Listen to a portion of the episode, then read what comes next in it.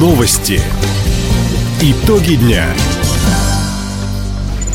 Итоги пятницы подводит служба информации. У микрофона Дина Якшапосхова. Здравствуйте. В этом выпуске. Губернатор Михаил Дегтярев открыл движение по дороге обход Хабаровска.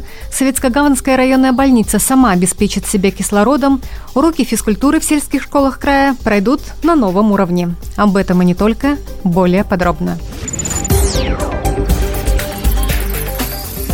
Сегодня в Краевом центре открыли первую на Дальнем Востоке скоростную платную автодорогу «Обход Хабаровска». Старт началу движения дал губернатор Михаил Дегтярев. Как отметил глава региона, это только начало крупных инфраструктурных строек. Нам нужно еще расширить до 13 километра дорогу, потом поработать над грузопассажирским переходом в Китай, ну и развивать э, городскую, конечно, дорожную сеть. Город задыхается в пробках запуск обхода Хабаровска по подсчетам снизит на 18% трафик, но это не предел.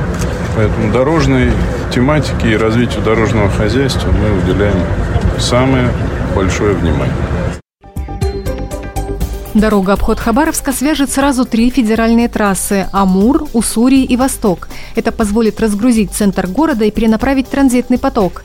Напомним, протяженность обход Хабаровска вместе с мостами и развязками почти 53 километра.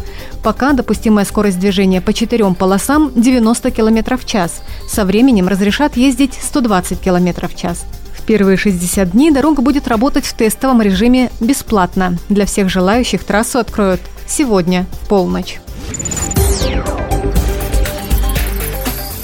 Владельцы личных подсобных хозяйств могут рассчитывать на увеличение поддержки от правительства края. Так, животноводы со следующего года на содержание коров, свиноматок и коз будут получать в два с половиной раза больше.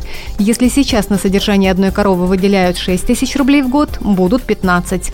Кроме этого, в Минсельхозе разрабатывают меры поддержки и для растеневодов. Об этом рассказала представитель ведомства Галина Подузова. Если ты реализуешь свою продукцию, тебе будет оказываться еще и поддержка. Реализовать Реализовывать можно не только на ярмарке выходного дня, везде, во всех доступных местах, и эта поддержка будет полностью по краю. На растеневодца по принципу, как на 1 гектар посевной площади для крестьянско-фермерских хозяйств, такая же у нас в рамках нацпроекта разрабатывается для растеневодов личных подсобных хозяйств. Это даст им возможность увеличить объемы и снять ту проблему, что, допустим, если ты э, вырастил продукцию, да, то ты ее не знаешь, как реализовать. Так вот, со следующего года эта поддержка будет для самозанятых граждан.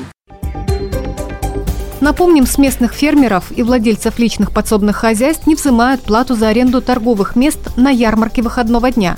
По вопросам участия необходимо обращаться в Краевой сельскохозяйственный фонд по телефону 8 42 12 64 30 10. После капитального ремонта готово принимать пациентов терапевтическое отделение Советско-Гаванской районной больницы. Здание и оснащение обновили по национальному проекту здравоохранения программы модернизации первичного звена.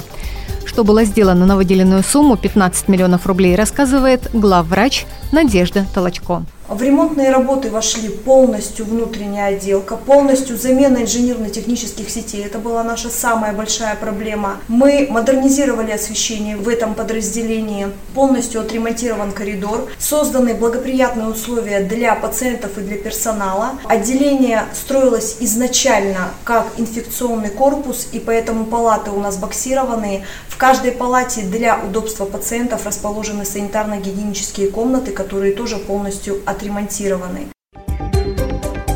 Надежда Толочко отметила, последние два года больница работала как ковидный госпиталь. После ремонта учреждение вернулось к привычной работе с пациентами.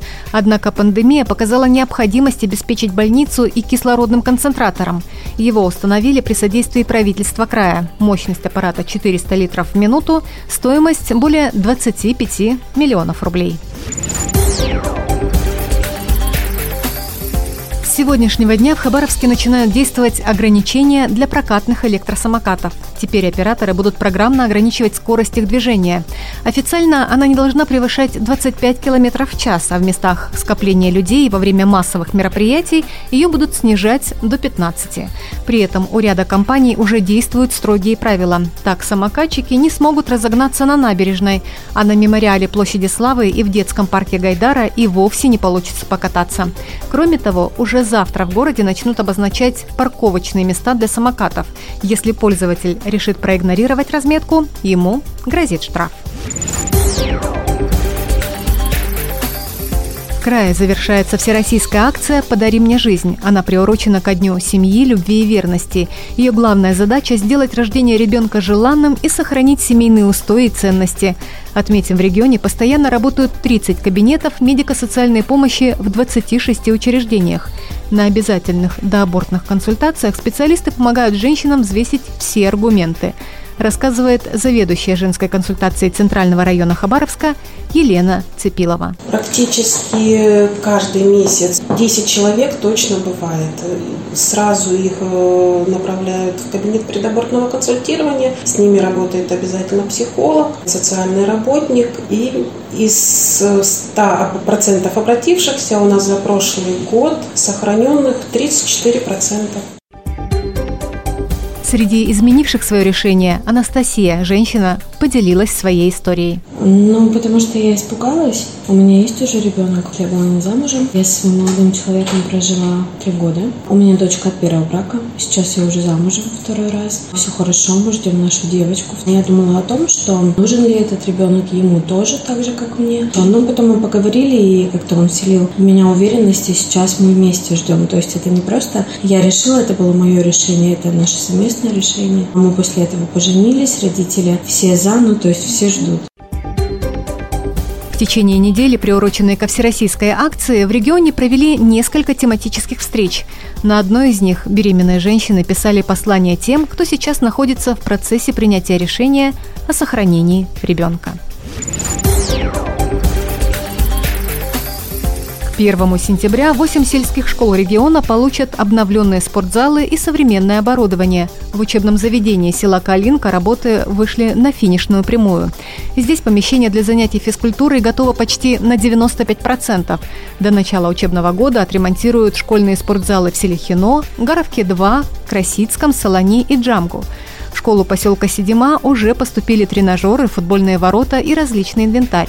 В ближайшее время спортивное оборудование придет и в село Сукпай.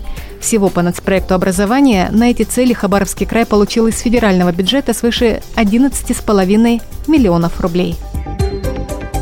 Таковы итоги пятницы. У микрофона была Дина Якшапосхова. Всего доброго и до встречи в эфире.